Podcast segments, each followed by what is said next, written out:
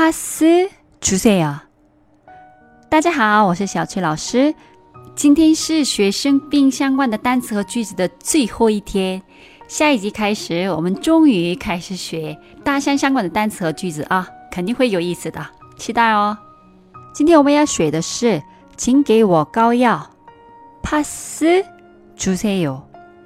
파스 是膏药，特别是像云南白药 有这种药型的膏药。这是扭伤、腰疼痛、关节疼痛、肌肉疼痛的时候贴的膏药，韩国人经常用的药之一。贴着很凉，很舒服，贴着也不刺皮肤。我美国朋友来韩国，经常买很多膏药回去。哎呀，美国的医疗系统啊，实在太差了。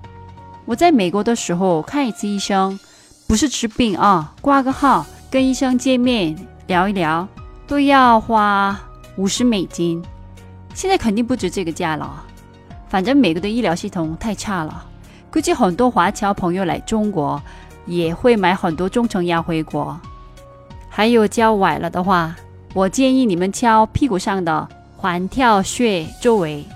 如果很严重啊，比如什么骨头断了呀，或者裂了，骨头裂了啊，这种情况下你就不能敲了。